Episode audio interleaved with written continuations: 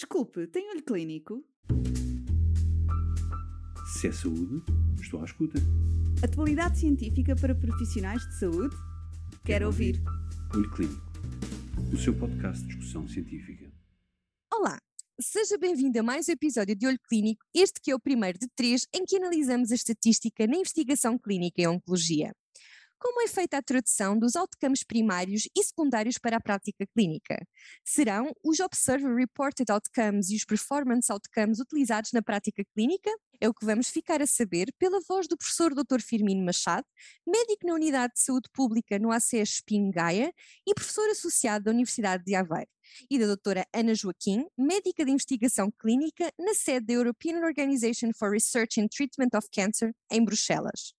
Hoje vamos então falar de outcomes em investigação em oncologia e a sua translação para a prática clínica. Tenho muito gosto em estar aqui com o Firmino, grande colega uh, nestas andanças da investigação clínica, e um, o que eu gostava de começar por realçar, uma vez que vamos falar de outcomes, é uh, a importância destes outcomes e depois pedir ao Firmino que nos defina e nos classifique estes outcomes para eu depois poder também uh, dar a minha visão mais de prática clínica. Sabemos, uh, isto é, são verdades de lá para Alice, mas que é importante pensarmos nelas para depois podermos discutir mais a fundo cada tema, que uh, é o outcome primário de cada ensaio clínico que dita o seu objetivo. E se o seu objetivo é atingido, o estudo é considerado estatisticamente significativo e depois cabe aos clínicos também avaliar o significado clínico. E isto é o que dita muitas vezes a aprovação ou a desaprovação, digamos assim, de, de novos fármacos e várias outras intervenções, neste caso em oncologia. Ora, os ensaios clínicos não se definem apenas pelos outcomes primários, uh, portanto, se assim fosse, esta conversa ficaria por aqui, provavelmente, mas uh, têm também outcomes uh, secundários que são também muito importantes por vários motivos. Uh, permitem perceber de forma mais completa os efeitos terapêuticos e os efeitos secundários das várias intervenções em estudo. E, e às vezes uh, damos uh, muita importância aos outcomes secundários e, e, será que o fazemos bem? Que não? e é isso que, que vamos também aproveitar aqui a presença do Firmino para perceber. Para então falarmos disto melhor, eu pedia-te, Firmino, que nos definas o que é isto de um outcome primário e secundário e os classifiques. Os coloques em caixinhas, que nós oncologistas funcionamos muito bem com, com as caixinhas bem definidas. Vamos a isso. Ana, antes de mais, uh, obrigado aqui pelo desafio e dizer que, que é um gosto fazer esta sessão contigo se calhar, eh, antes de passarmos para, para a organização dos outcomes, dar aqui, se calhar, uma nota sobre o outcome primário e os outcomes secundários. Eh, e a primeira nota é sobre aquilo que verdadeiramente é o impacto desta definição do outcome primário. O outcome primário é aquilo que nos vai, em última instância, condicionar a dimensão amostral, ou seja, é para uh, responder ao objetivo primário e, portanto, consequentemente também para o outcome primário, nós vamos calcular a amostra. Os, os, objetivos secundários e os nossos outcomes secundários são uh, outcomes que nós vamos medir, vamos quantificar, vamos analisar, mas uh, não é para eles que calculamos a dimensão amostral do estudo, e isso pode, querer dizer uh, um conjunto de coisas muito diversas, nomeadamente o facto de nós podermos não ter dimensão estatística suficiente para os testar. E, portanto, há até uma frase do Carl Sagan, que é muito conhecida, uh, que é The absence of evidence is not the evidence of the absence, é? Ou seja, uh, muitas vezes, como nós não calculamos a amostra para os nossos objetivos secundários, podemos não encontrar um efeito das nossas intervenções, das nossas terapêuticas uh, farmacológicas ou não, nesses outcomes secundários e objetivos secundários, mas isso não quer dizer obrigatoriamente que o efeito não exista pode apenas querer dizer que não temos dimensão amostral suficiente. Portanto, isto é um aspecto que muitas vezes nos esquecemos de considerar e de pensar no dia a dia. Se calhar sobre o segundo desafio. Quando estava a preparar a, a sessão, uh, acabei por uh, ver uma possível organização dos, uh, dos outcomes em, em oncologia e que me parece que é bastante interessante e bastante intuitiva até, uma organização em quatro caixas conceituais e que se calhar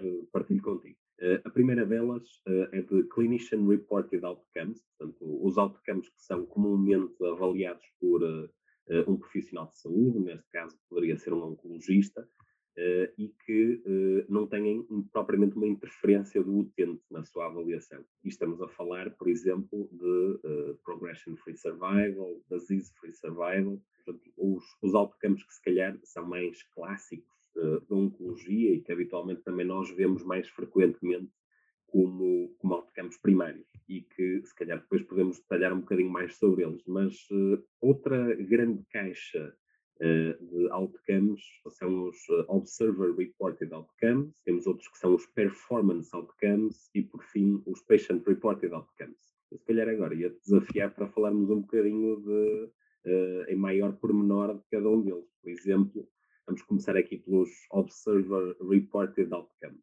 O que é, isto? Então, eu vou só dar uma definição e depois peço-te aqui uma ajuda para nos ajudares a perceber se uh, uh, este tipo de outcomes, uhum. os Observer Reported Outcomes, são utilizados na prática clínica, se não são, se é algo que dita a tua decisão terapêutica no dia a dia, uh, ou se estamos só a falar de algo que vem da, da teoria, dos papers, mas que depois tem pouca translação clínica.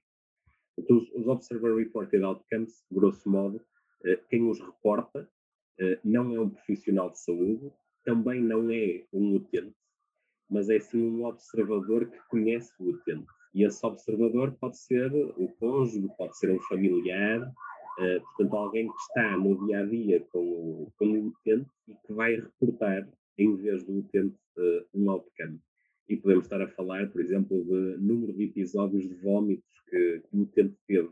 E, e, quando é que isto faz sentido? Se calhar naquelas situações em que o próprio utente não consegue fazer esse reporte. Por exemplo, porque é uma criança ou porque, por algum motivo, o utente está incapacitado de comunicar connosco. Ana, não sei se isto para ti faz sentido clinicamente, no dia a dia, se tem algum tipo de utilidade ou se fez isto mais como uh, um tipo de outcomes mais académico? Olha, uh, na oncologia, nomeadamente nas patologias que eu trato, que são cancro da mama e cancro de cabeça e pescoço, uh, não, é, não é um tipo de outcome que eu costumo utilizar na prática clínica, nem quem trata estas patologias costuma utilizar. Uh, no entanto, tu e muito bem desafiaste-me antes e, e eu fui uh, estudar onde é que na oncologia uh, são utilizados estes uh, outcomes. E, e, realmente na investigação dos doentes em cuidados paliativos em fim de vida, doentes que não têm condições para eles próprios um, responderem, uh, ou então em patologias em que há uma deterioração cognitiva, uma disfunção cognitiva importante e que é necessário ter um proxy para poder uh, responder, como é o caso das, dos tumores cerebrais, seja tumores cerebrais primários, seja secundários uh, e, e, que tenham sido submetidos a cirurgia, ou não sendo que a própria patologia impeça que o doente consiga realmente responder, por exemplo, a questionários de Patient Reported Outcomes, que aqui passam a ser Proxy Reported Outcomes, digamos assim. Há realmente muita publicação sobre, sobre isto, Uh, há estudos que são feitos com estas uh, subpopulações, em particular com os doentes em fim de vida, que se utilizam estes tipos de outcomes e isto tem alguma translação para a prática clínica. Aliás, na prática clínica é isso que nós também acabamos por fazer, não é? Temos que comunicar com os proxy dos doentes para conseguir avaliar quando eles próprios não nos conseguem dar, uh, dar essa informação. Uh, no entanto, é como te digo, acho que a oncologia em subgrupos particulares de doentes e, e não é não é uma área ou um grupo de, de outcomes que nos influencie diretamente na nossa prática clínica habitual, hum, na grande maioria dos, dos doentes. Outro, outra grande caixa conceitual destas que, que tentei apresentar, destas quatro, eh, que são os performance outcomes. Uh, estes eu sei que, que, tu usas até mesmo na, naquilo que é a tua realidade de produção de conhecimento e de investigação e até no, no teu doutoramento, são, grosso modo, outcomes que são medidos uh, por um profissional de saúde, uh, seja ele médico ou não, face a uma instrução que é dada por esse mesmo profissional de saúde, ou seja, uma espécie, será sempre uma prova, uma avaliação do desempenho do utente face a uma prova. Uh, isto pode ser uma prova de performance cognitiva, portanto, avaliação cognitiva do utente, pode ser um teste de performance física, em que é dado um comando, uma instrução uh, pelo profissional de saúde e depois uh, o utente terá de fazer a sua melhor performance face à instrução ou face ao desafio que lhe é lançado. Não sei de, daquilo que são os, os teus exemplos de dia a dia e também de, de investigação, aquilo que tu nos darias como exemplos deste, desta tipologia de outcomes, é, é realmente um, uma tipologia que é muito desafiante, que nos oferece desafios diferentes dos, uh, tanto dos, dos prós, que iremos falar a seguir, como dos hard outcomes e e das avaliações para definir os hard outcomes, não é? Que também iremos falar. Aqui nestes performance outcomes nós temos que ter em conta que uh, estamos a avaliar o desempenho do participante, mas se temos vários profissionais ou vários investigadores diferentes a dar essa ordem de desempenho, podemos estar a avaliar também sem querer o desempenho de quem dá a ordem. Curioso para saber qual a opinião da doutora Ana Joaquim sobre os performance outcomes? Descubra já no segundo episódio desta série dedicada à estatística e oncologia. Se é saúde, estou à escuta. Atualidade científica para profissionais de saúde? Quero, Quero ouvir. ouvir. Olho Clínico, o seu podcast de discussão científica.